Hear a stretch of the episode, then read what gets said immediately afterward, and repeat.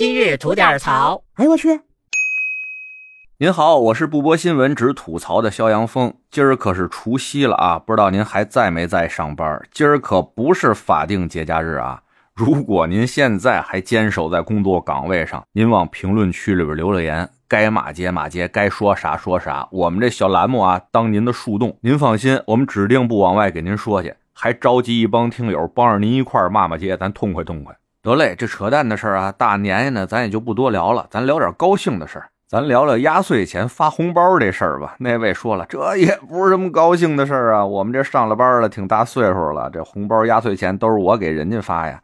不过您想想，孩子们过年收到压岁钱、收到红包，是不是人家一高兴的事儿，对吧？而且我就敢这么说啊。说这发红包发压岁钱不是什么好事的朋友们，估计都跟我一样住的比较靠北，咱那儿啊发红包发的都比较大，别地儿具体是多少啊，我也不太清楚，咱可以在评论区里边聊一聊。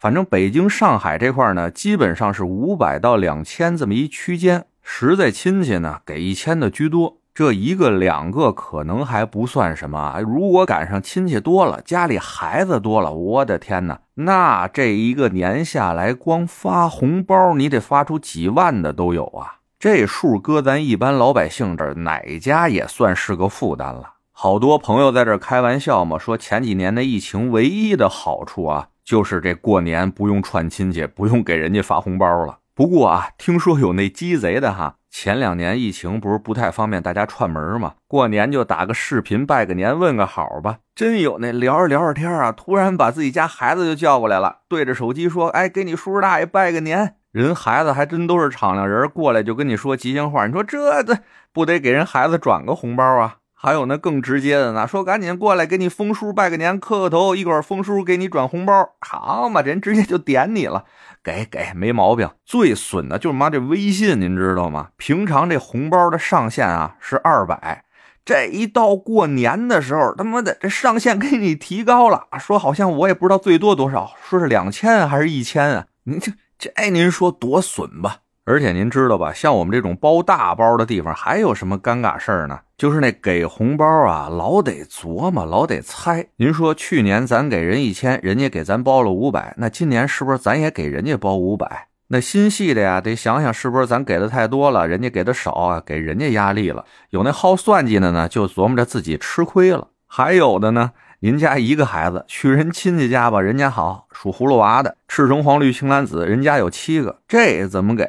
您说是吧？哎，都是个事儿。所以啊，我现在就越来越觉得，人家广东那边啊发红包约定俗成的那金额就特别好，一般就是五块十块的。直说认识的人啊，基本上是见人就发，发的呢说句恭喜发财，接的呢也回句恭喜发财。要多喜庆有多喜庆，而且就这五块十块的吧，甭管是发的人还是收的人，两边心里都没负担。最暖人的呀，就是你甭管多大岁数，都会有人给你发红包。长辈给晚辈的那叫压岁钱，晚辈给长辈或者同辈之间的呢，那叫利是，就是图个吉利。大过年的，所有人啊都讨个好彩头。您看看这多好！真心希望啊，那广东的发红包的规矩往全国推广。听到这儿啊，那些还在收红包的小听友们也不用骂我，别觉得峰哥挡你们财路了，真不是那么回事你们自己好好想想吧。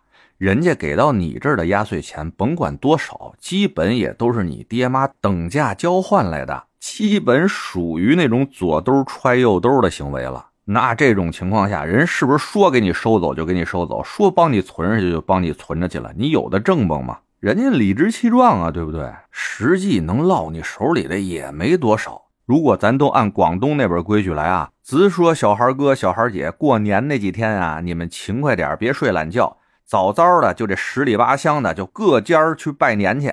逮着谁都说吉祥话，那这五块十块的看着少，但最后积少成多，那真的也是很可观的一笔数字呢。而且爹妈好意思把你这五块十块都给收走吗？对吧？这是咱凭自己的本事啊，劳动所得。这压岁钱咱拿着也硬气，咱花着也硬气，你说是不是？得嘞，最后在这除夕之日啊，肖阳峰祝您龙年行大运，新年发大财。